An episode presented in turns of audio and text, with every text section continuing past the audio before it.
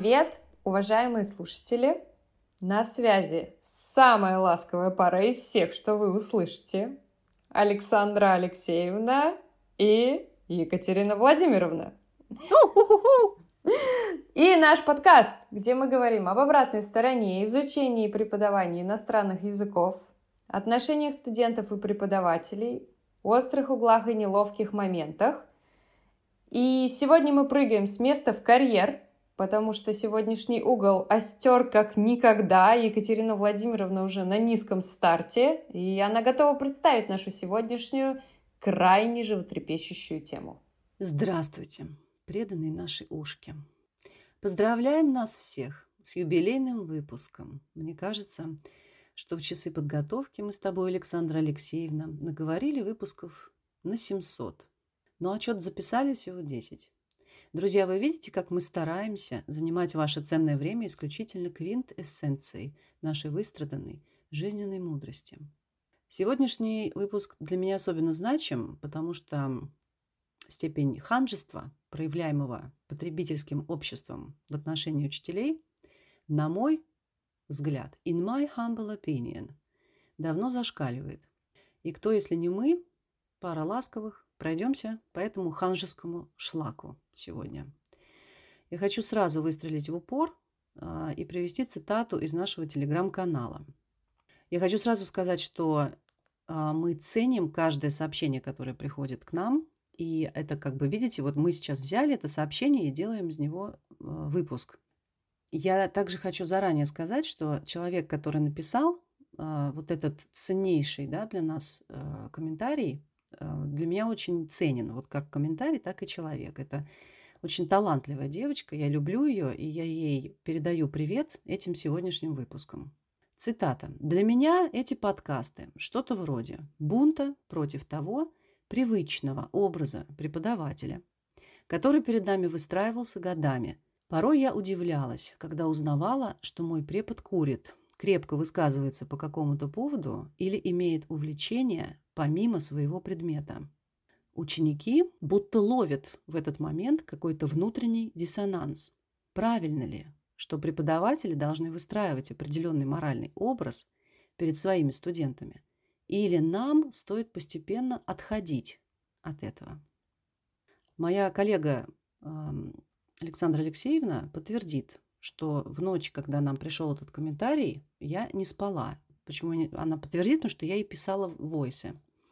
Меня так трясло от этого замечания, а, что я и сейчас, пожалуй, да, брежу слюной а, и вот придаю ей микрофон мой ответ на этот вопрос суммировать можно только словами «отойдите, господа студенты». Только прям вот не постепенно, а немедленно. Отойдите от этого лицемерия и закройте за собой дверь. Все, давай, Саша, скажи что-нибудь уравновешенное, наконец. Это было самое длинное голосовое сообщение, которое я когда-либо получала. Оно длилось, по-моему, 11 минут. Катя, Катя изливала мне душу сетуя на несправедливое и однобокое восприятие понятия «учитель».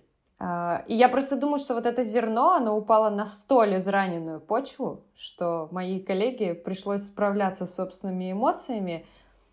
Однако это и круто, что нам пришел такой комментарий, потому что вот из этих переживаний, из этого комментария родилась тема для целого выпуска — Тема очень живая, очень насущная и по большому счету на самом деле не особо освещаемая в преподавательском сообществе. Давайте, что называется, пройдемся по базе. Закройте глаза. Закрывайте, закрывайте. Я закрыла. И... Глаза мои на это не смотрели.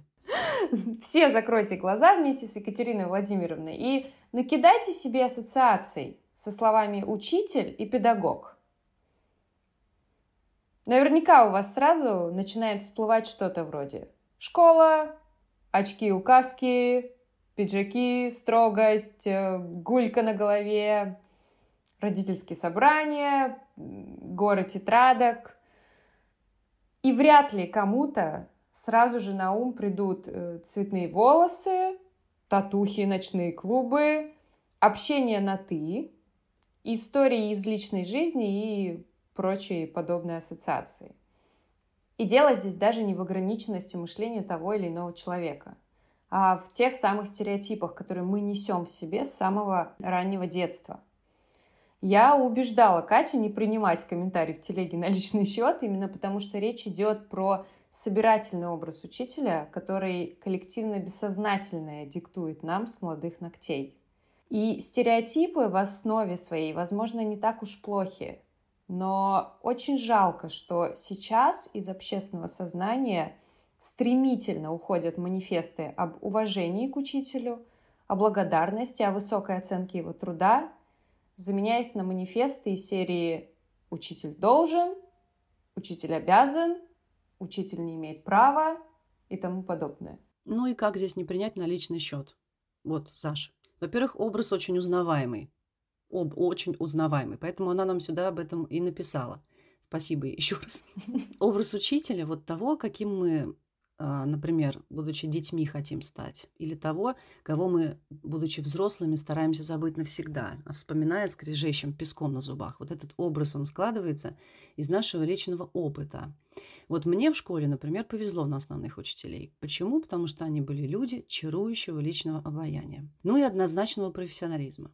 Запомните, дети, даже самого младшего возраста, я вот по своим детям сужу, безошибочно чувствуют, знает он предмет или нет, умеет он работать или нет. И это главное. Этот школьник через всю жизнь принесет воспоминания о том, что там у нас, например, был сильный математик, и пусть там он или она ходили как чмо, там орали, забывали, что они там нам задавали, но они знали свой предмет и нас ему научили. А была еще там, да, в коморке, что за актовым залом завуч там по истории – и вот она была истинная леди, но такая курва, вот до того змеища, что нам было не до истории. Я думаю, что у каждого из нас вот есть такой сейчас образ перед глазами. Тот и другой. Я настаиваю на том, что образ учителя должен складываться прежде всего из его мастерства и знания предмета, на который в идеальном случае, если нам повезет, может наложиться хороший интересный человек, неординарная личность. Вот для меня навсегда останется грандиозным подарком – то, когда учитель лично болеет за дело, вот он входит в ситуацию, лично каждого ученика, подстраивается, входит в положение. Он просто не говнит по-человечески. Это по-английски называется extra mile. А, Ее ожидают на Западе а, от сферы обслуживания. Вспоминайте наш первый выпуск, мы говорили именно об этом. Но не от учителя. На Западе от учителя никто не ожидает того, о чем я сейчас говорю. Так вот, если вам повезло встретить на жизненном пути такого человека, то ему или ей можно и нужно простить все остальное. Ибо этот человек в ущерб своему финансовому положению, социальному статусу и здоровью выбрал нас учить. И поэтому я предлагаю дорогим друзьям отказаться от любых высокомерных попыток осуждать а, людей, которые с вами работают. На себя, побольше на себя, друзья. А судьи кто? Любопытно, что от европейского учителя не требуют чрезмерной вовлеченности в процесс. Мы уже говорили. Не требуют, да. да мы говорили угу. уже об этом э, в выпуске про школы в Британии, да, и вот о том самом социальном дистанцировании в школах, осознанном и ожидаемом. О том, что препод не должен сближаться с учениками. В России все совершенно наоборот.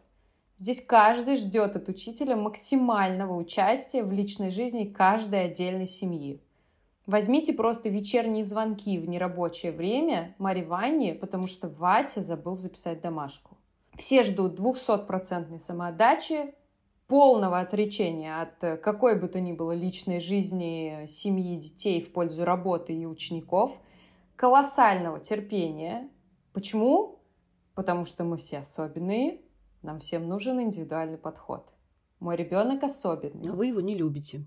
Но не стоит забывать, что самоотдача и степень проникнутости проблемами студентов, она зависит от каждого конкретного человека. Его совести, его профессиональной ответственности и подвести всех под единый критерий точно не получится. Если в магазине недостаточно компетентный продавец-консультант, который с вами работает, или оператор в чате вам не удовлетворяет ваши запросы, э, вы просто просите позвать другого человека, другого представителя этой профессии. Если учитель делает что-то не то, то, что не вяжется с ожиданиями студента, на него тут же вешается клеймо что он не соответствует занимаемой должности, он плохой учитель, он не должен вообще работать преподавателем. И я сейчас не говорю о каком-то асоциальном поведении, щеголянии там голой задницей перед камерой на онлайн-уроках, потому что у моей студентки лично был подобный опыт, когда на пробном занятии э, молодой человек-преподаватель стал включить свет, заодно посверкать э, семейками. Ну, кстати, много мемов про это, Саш. Вспомни, там вот и бизнес-люди, да, сидят все вообще там при, при фраках на этих собеседованиях, а потом встают, а все в трусах, потому что жарко, и все перешли на онлайн. Да, да. Но тут вопрос как бы о соответствии профессионального образа, компетенции, он даже не стоит, да. Я говорю о нормальном ранжировании эмоциональных диапазонов каждого отдельного человека способности выкладываться на работе и забывать себя в пользу других. Ну, речь не только об эмоциях, да, я полностью с тобой согласна в том, что ты сейчас сказала, янь-янь, просто речь не только об эмоциях, сколько о профессиональном облике. И мне интересно, откуда все это берется, вот эти космические ожидания, как ты думаешь, их кто им в бошки вставляет? Советские фильмы там, например, когда учительница сидит перед приемником и задумчиво, глядя вдаль, слушает классическую музыку. Помнишь это кино? Вес, «Весна на Заречной улице», да? Да, обожаю, обожаю. Да, из, да, извините, пожалуйста, да, посидите, у меня сейчас передают да, э, концерт э, там, Рахманинова, Рахманинова, да? да. Угу. Или там родители наших претензионных учеников и студентов. Они до того сами далеки от совершенства, как та Альфа-Центавра, ей-богу. Вот продолжаю цитировать э, этот кинжал, который у меня сейчас вставлен в сердце. Я не курю, мне по профессии не положено. Вот, Саш, хочу обратиться к тебе лично, любовь моя.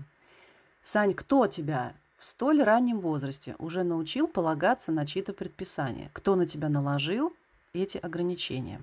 Ты пишешь про образ, который выстраивался. Вот мне интересно, кем он тебе выстраивался? Он не тобой ли самой выстраивался.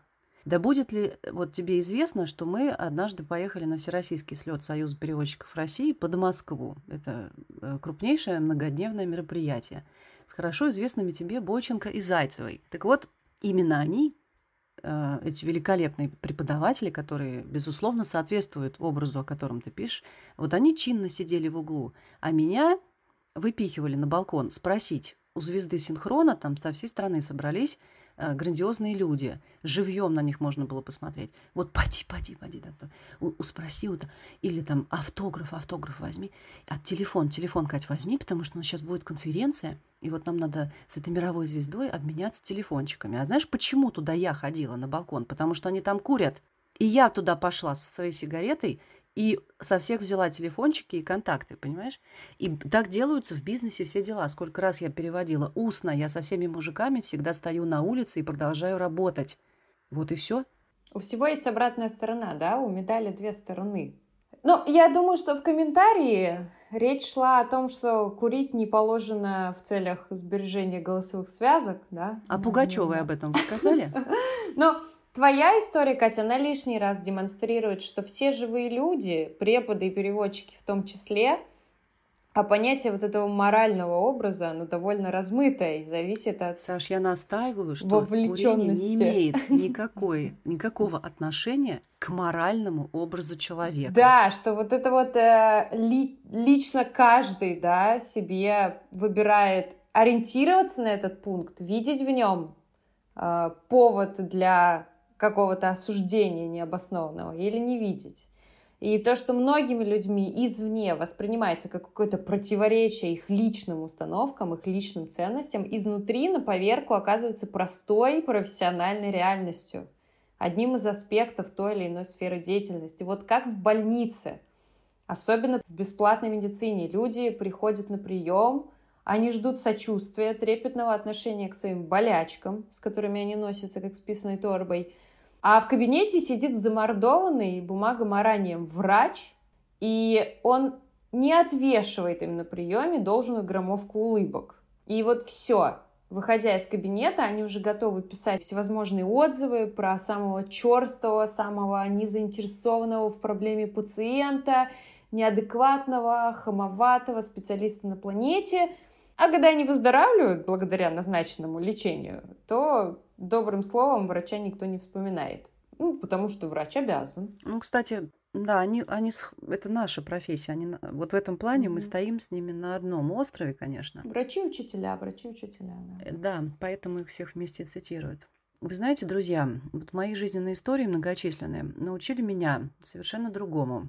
Когда я слышу и вижу перед собой правильную и приглаженную козу, которая читает по бумажке и корчит из себя не ведь что, наслаждаясь да, собой и своими полномочиями, масса таких э, персонажей, я отключаюсь от такого оратора автоматически. И в то же время, если я вижу особенного, выделяющегося из этого понурого стереотипа учителя, я точно буду слушать. Вот я вспоминаю, например, как на третьем курсе моей группе поставили семинары по возрастной психологии последними парами. Мало того, что это не наш предмет, так еще и сидеть там до восьми вечера. И я учится во вторую смену всегда. Вот этими темными зимними вечерами мы плелись в угловую старую аудиторию, да, не наш факультет, не наш этаж. Тоске нашей не было предела.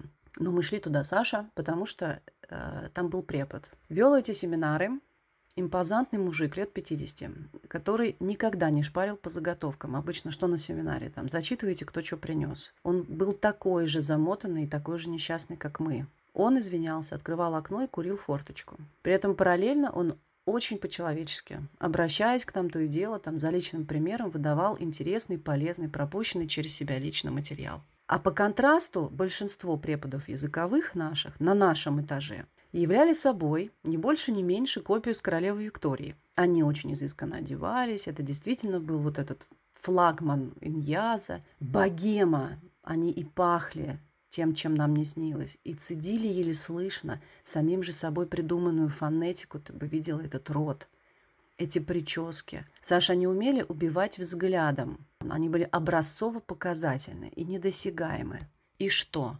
Мы все ненавидели их, боялись до нервных срывов. Мы точно знали, что такими же мы не будем. Еще пример. Вот в частной школе в Калининграде у нас была девочка-препод. Она покрыта татуировками и пирсингом сверху донизу.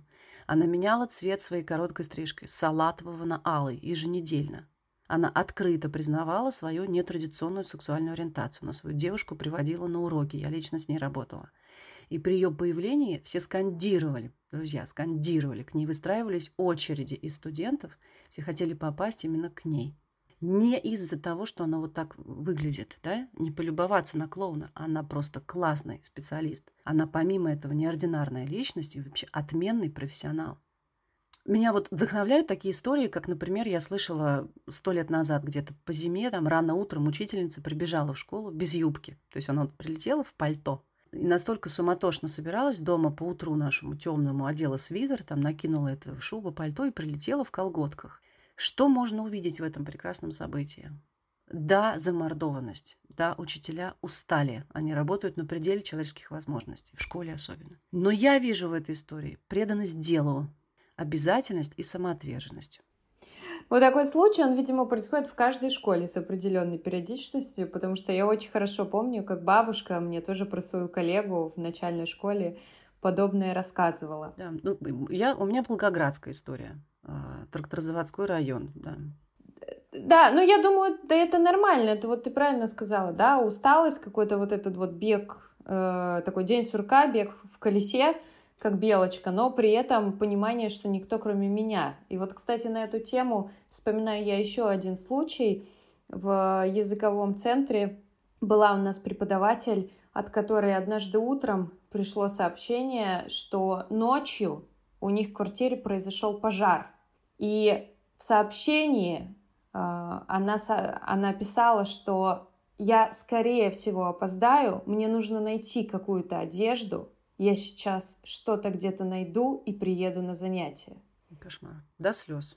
Да, на фоне... Этот пример не раз у нас приводил руководитель, да, когда пытался достучаться до людей, которые брали на себе нагрузку и не выходили на урок, просто не появлялись э, на уроке. Естественно, надолго они в коллективе не задерживались, но бывали такие случаи, да, и вот на контрасте просто для понимания того, что должен делать настоящий преподаватель, хотя это тоже, это, наверное, too much, да, в какой-то степени. Есть ситуации, когда мы не призываем сейчас, да, да, да то есть не надо ложиться идти на, на работу. Мы сейчас да. призываем, я уверена, что Саша на сообщение, и мое там, да, мои mm примеры, они про то, что вы должны ценить э, не только труд этого человека, да, но и вот такие мелочи. Да, да, именно и то, как они, человек относится. Да, и после этого и сидеть и смотреть, в что она одета, а соответствует ли она э, образу, да ладно.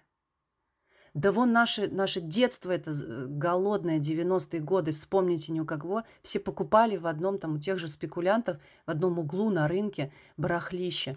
И сколько было случаев, когда эти учителя приходят на выпускной бал в том же абсолютно наряде, что и выпускница. И я лично знаю людей, которые побежали домой и переоделись.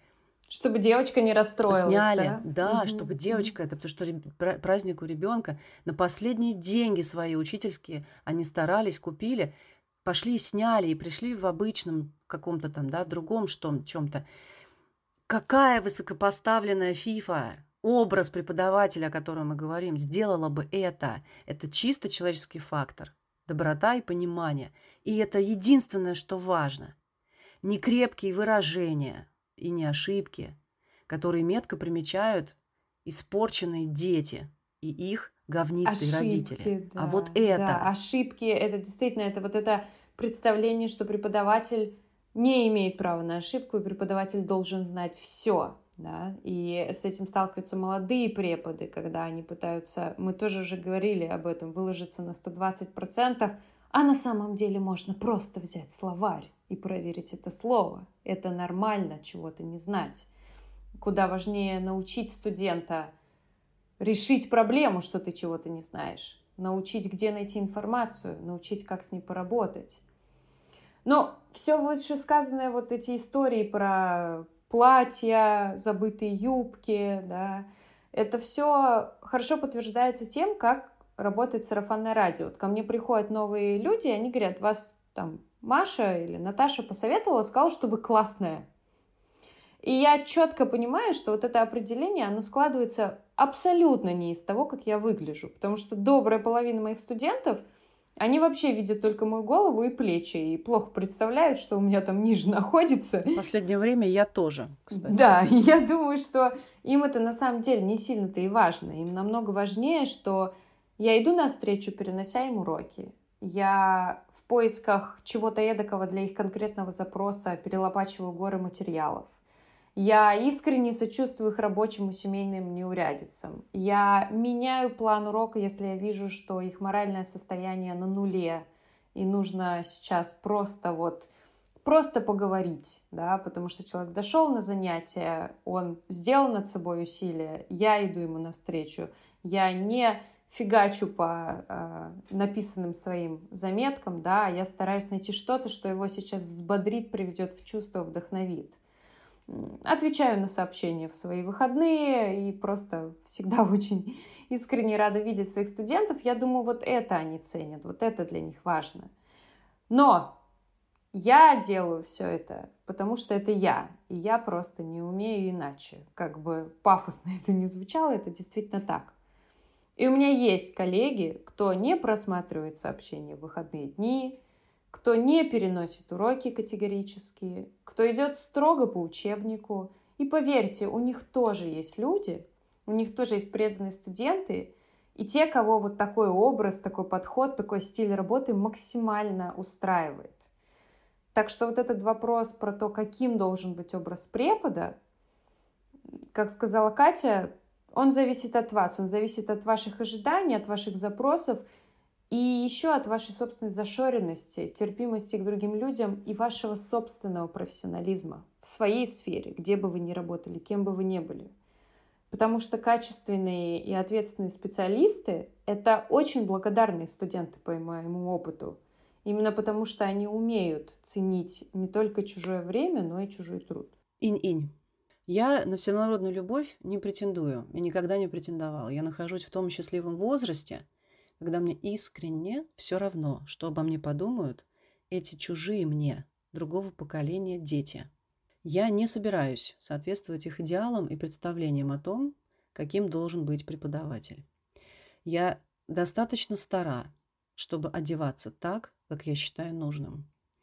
И я думаю, что все мои студенты подтвердят, что никогда не видели меня на занятиях голой, как я их. Или в стиле Филиппа Бедросовича, как я их. Я разговариваю со своими студентами на английском, на уроках, и представляюсь им по имени. Я никогда не настаиваю даже на том, чтобы они, сколько бы им ни было лет, выговаривали мое длинное имя и отчество. Я искренне уверена в том, что смогу установить достаточно авторитетные для продуктивного сотрудничества отношения и без этой формальности. Я считаю, что мои ученики и студенты все равно найдут меня, а я найду их и научу их чему-нибудь, причем вот так, как считаю нужным.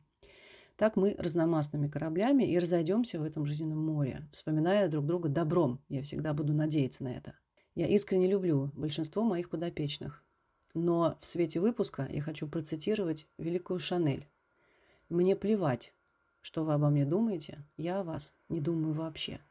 Во всяком случае, для меня всегда важно студент как студент, а не студент как личность. Я думаю, по большей части, то, что мы озвучим в следующем выпуске, да, логично вытекающем из этого, вот этот про современный образ студента, с которым мы работаем, это вот потому, что нам есть что ответить. Быть хорошим для всех не получится, и мы все это знаем. Я думаю, что это даже не совсем нормально пытаться всем угодить. Это какой-то синдром отличника, который к положительным результатам обычно не приводит, потому что мы начинаем одержимо работать, терять баланс труда-отдыха, терять чувство собственной значимости, и в итоге остаемся обычно в той же точке, где и были. Или когда вы много раз говорите людям «да» и идете им навстречу, а потом однажды говорите им «нет», вы резко становитесь плохим, и все ваши предыдущие, вся ваша предыдущая помощь, она обнуляется. Поэтому не надо пытаться быть хорошим для всех вокруг. И подытоживая, я скажу, что учителя, они имеют личную жизнь, они ходят на свидания, женятся, разводятся, рожают детей. Это нормально и правильно. Они делают ошибки в воспитании собственных детей, и это нормально.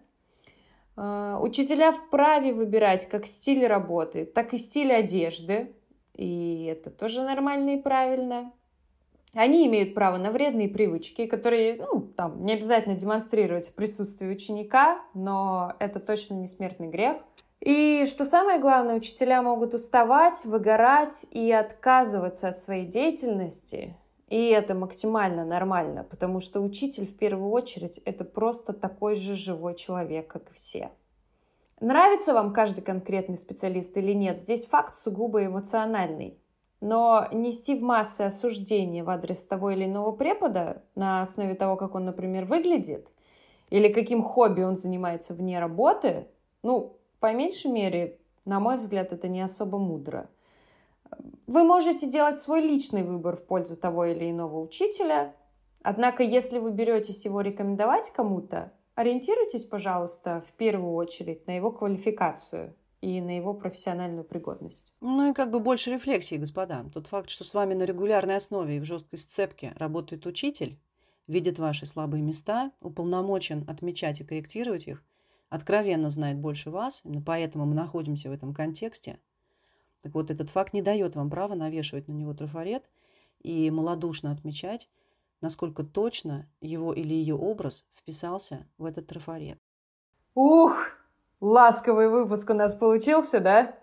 Я рада, что мы все это сказали, Саша. Да, да. Но на самом деле, как было сказано в комментарии, этот подкаст что-то вроде бунта, да, ребята, это бунт.